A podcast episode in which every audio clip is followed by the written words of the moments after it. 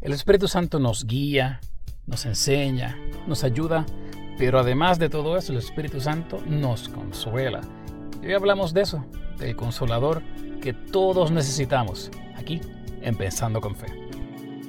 Dios te bendiga, te habla tu amigo el pastor Samuel Esquilín y bienvenidos aquí a Pensando con Fe. En el Evangelio según San Juan, en el capítulo 3 y en el capítulo 14, vemos una reunión de un equipo de trabajo. Y tal vez la reunión más importante y neurálgica del ministerio de Jesús. Era Jesús quien capitanaba esa reunión y quienes estaban en esa reunión eran nada más y nada menos que los doce apóstoles, los doce primeros discípulos. Una reunión bien importante porque Jesús les estaba explicando que comenzaba la fase vital del plan, tal vez el plan más importante, el proyecto más importante de toda la humanidad. ¿Cuál es ese proyecto? El proyecto de salvar a la humanidad. Y en Juan 13 en los últimos versículos, Jesús le dice a sus discípulos que se iba a iniciar ya ese momento, el momento en el cual él iba a ser entregado, e iba a morir en la cruz del Calvario, para que con su sangre hubiese perdón de pecados para toda la humanidad, y que para donde él iba ellos no le podían acompañar. Y esto es un mensaje que Jesús estaba todo el tiempo recordando a sus discípulos. Constantemente en los evangelios vemos que Jesús le, recordaba y les anunciaba que el Hijo del Hombre iba a ser entregado y que tenía que ser necesario. Y durante el transcurso de esta última reunión que ellos tienen, eh, piensen que esto es como un staff meeting, como decimos en, el argot laboral, eh, se lleva a cabo la cena del Señor, se lleva a cabo el lavamiento de pies, se lleva a cabo ciertas eh, expresiones de Jesús respecto a sus discípulos, respecto a Judas. Y luego de que él les asegura y les dice que todo esto se pone en función ahora, la reacción de sus discípulos fue una aterradora. O sea, usted ve a Pedro que en Juan 13 le dice a Jesús, no, no, pero es que a donde tú vas yo quiero ir, tenemos que acompañarte, tú no puedes ir solo. Eh, tienes a Tomás que dice, pero, pero tú dices que vamos contigo en algún momento y que te seguiremos, pero ¿a dónde? No sabemos el camino.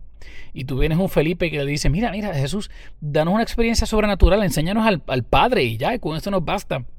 Y todas estas son realmente expresiones de un equipo de trabajo que llevaba tres años caminando con Jesús, viendo milagros, viendo prodigios, fueron eh, encomendados por Jesús y fueron empoderados por Jesús para sanar enfermos, para librar a vidas de las cadenas demoníacas. Y con todo eso, en este instante se anuncia algo que les quitaba el control del medio, algo que, que los movía de la agenda que ellos tenían y su reacción es una, una reacción de, de, miedo, de susto, de preocupación. Y yo no sé si usted ha estado en esos zapatos. Por más cristiano que usted sea y el tiempo que lleva en la iglesia del Señor, hay noticias que como que sacuden a uno. Y uno no puede evitar reaccionar como reaccionaron estos discípulos. No, no, Señor, tú no puedes hacer eso. Y estos pobres discípulos a lo que se estaban negando era que se pusiera en función el plan de salvación de Dios en su fase más importante. Y Jesús, que es tan sabio, bueno, es el Hijo de Dios, el, de Él emana toda la sabiduría. Él les da unas palabras que son tan fortalecedoras que todavía hoy en día nos marcan a nosotros y nos fortalecen a nosotros. Luego de que Él les dice, mira, que es necesario que, que, yo vaya y haga las obras del Padre para que el Padre sea glorificado, y que yo soy el Padre y el Padre es en mí, y que yo soy el camino y la verdad y la vida, él, les dice en Juan 14, en el versículo 15, si me amáis, guardad mis mandamientos. Y yo rogaré al Padre y os dará otro consolador, para que esté con vosotros para siempre. Y entonces mira cómo él escribe a este consolador, el Espíritu de verdad, al cual el mundo no puede recibir porque no le ve ni le conoce, pero vosotros le conocéis porque mora con vosotros y estará con vosotros y él dice en el versículo 18, no os dejaré huérfanos, vendré a vosotros. Y entonces, lejos de Jesús darle más información para que estuviesen seguros, darle otra reflexión bíblica para que cobrasen ánimo, Jesús les dice, yo les voy a enviar otro consolador. Cuando yo no esté aquí, cuando se cumpla la fase de la ascensión de este plan, ustedes no van a estar solos. Y todo lo que ustedes tienen que hacer en mi nombre, lo van a hacer bajo un supervisor, bajo un acompañante, bajo un guía, bajo un maestro. Y les estoy narrando todo lo que la Biblia dice que el Espíritu Santo hace Porque la Biblia nos dice que el Espíritu Santo nos enseña e intercede a Dios por nosotros, da testimonio al Padre de que somos hijos de Dios, nos vivifica, pero además de todas esas cosas que cada una de ellas requiere un podcast de Pensando con Fe, Jesús lo describe como un consolador. ¿Y por qué? Porque Jesús, otra vez siendo la fuente de sabiduría que Él es, y nuestro Dios, siendo la fuente de sabiduría que es Dios, sabe que hay muchas circunstancias en las cuales nosotros podremos tener el mejor entendimiento y comprensión de la situación que está pasando. Pero vamos a cometer errores que nos van a provocar dolor. Vamos a entrar en circunstancias que nos van a herir. Vamos a tomar decisiones que nos van a lacerar. Van a llegar circunstancias en las cuales no vamos a estar del todo bien. Y en ese momento, cuando usted está bajo dolor, cuando usted está bajo angustia, cuando usted está bajo preocupación, Usted no necesita a alguien que le enseñe, que le muestre, que, que le traiga hechos, datos. Usted necesita un consolador, ¿no es así? Necesita alguien que lo abrace, que lo levante, que le diga, mira, en el nombre del Señor todo va a estar bien. Mira, amada, agarrado de la mano de Jesucristo, todo va a estar bien. Jesús no te deja sola, solo, no estás huérfanos. El Espíritu Santo está aquí para consolarte. Qué palabra tan vivificadora, ¿no es así? que qué palabra tan, tan emocionante para nosotros. El Señor no nos dejó solos. De antemano, en su plan soberano divino, estaba que con nosotros iba a estar el mejor de los acompañantes, el mejor de los supervisores, el Espíritu Santo. No sé si usted le ha pasado que en la vida usted a veces eh, camina y se da cuenta de que pocas cosas usted puede atribuírselas a sí mismo en el caminar del creyente.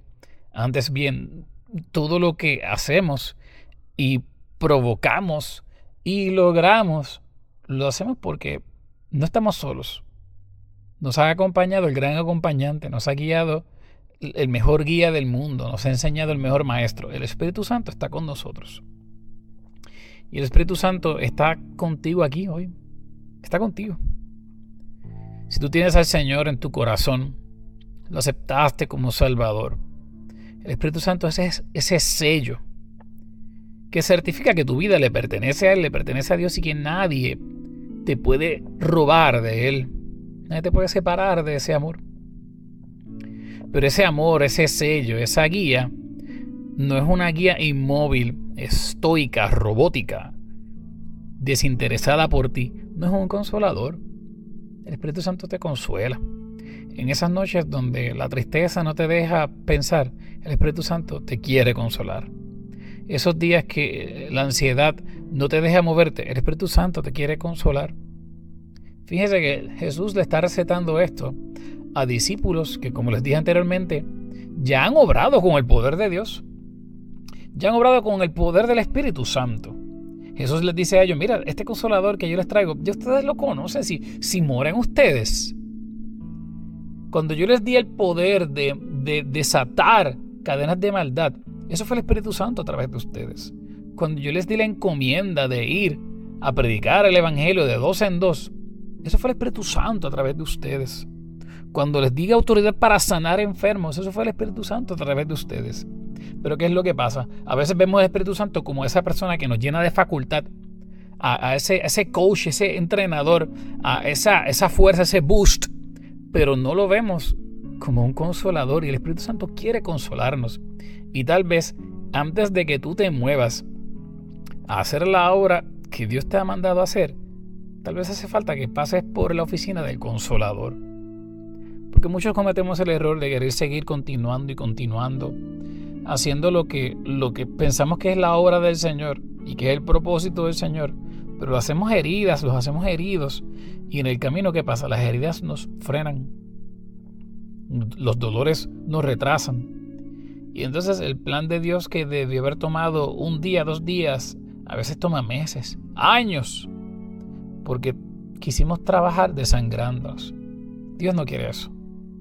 El Señor no quiere eso. Él quiere consolarte. Él quiere sanarte y por eso nos dio un consolador. Qué glorioso no es así. Yo espero que estas sean unas palabras que, que te llenen de, de una fortaleza sobrenatural a través de ese Espíritu Santo que es nuestro consolador. Durante los próximos meses estaremos tocando este, las maravillas del Espíritu Santo, esa tercera persona de la Trinidad en nosotros y por nosotros. Pero yo quería empezar de esta manera porque así es como Jesús realmente lo, lo, lo introduce y lo presenta a sus discípulos. Es un consolador. Es aquel que te asegura que tú no estás solo, no estás solo, no estás huérfano. El Señor lo puso aquí para que con su consuelo podamos levantarnos y entonces así, consolados así, sanos así, podamos entonces meter manos a la obra y hacer aquello para lo cual Dios nos llamó. Dios, yo te alabo y te bendigo porque en tu infinita sabiduría en tu infinita misericordia también, tú sabías que no podíamos estar solos. Que hay cosas en la vida que nos iban a hacer tropezar, tal vez nosotros mismos. Que había decisiones que iban a tomar y que íbamos a tomar que tal vez nos iban a provocar dolores y heridas. Y tú sabiendo eso, nos has dejado un consolador. Gracias por el Espíritu Santo.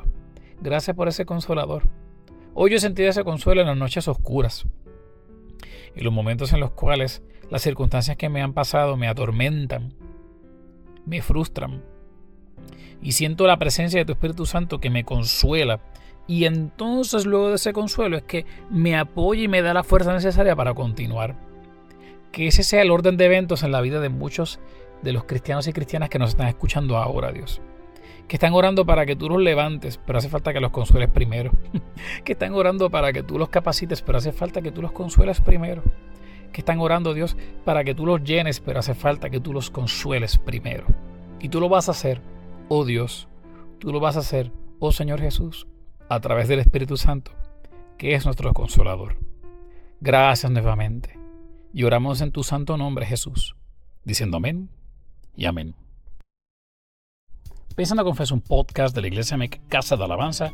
Puedes escuchar todos los episodios anteriores a este totalmente gratuitos a través de nuestras páginas de Facebook, YouTube, la página oficial de la Iglesia MEC Casa de Alabanza, Spotify, Apple. Están para ti y entendemos que agarrado de la palabra del Señor pueden ser herramientas vitales para tu crecimiento. Para que mañana cuando salgas a la carretera sepas que todo aquel que cree en el Señor y le tiene como Salvador no está huérfano, tiene el Espíritu Santo que además de ser muchas cosas, lo consuela. Este ha sido tu amigo el pastor Samuel Esquilín para Pensando con Fe. Dios te bendiga y hasta la próxima.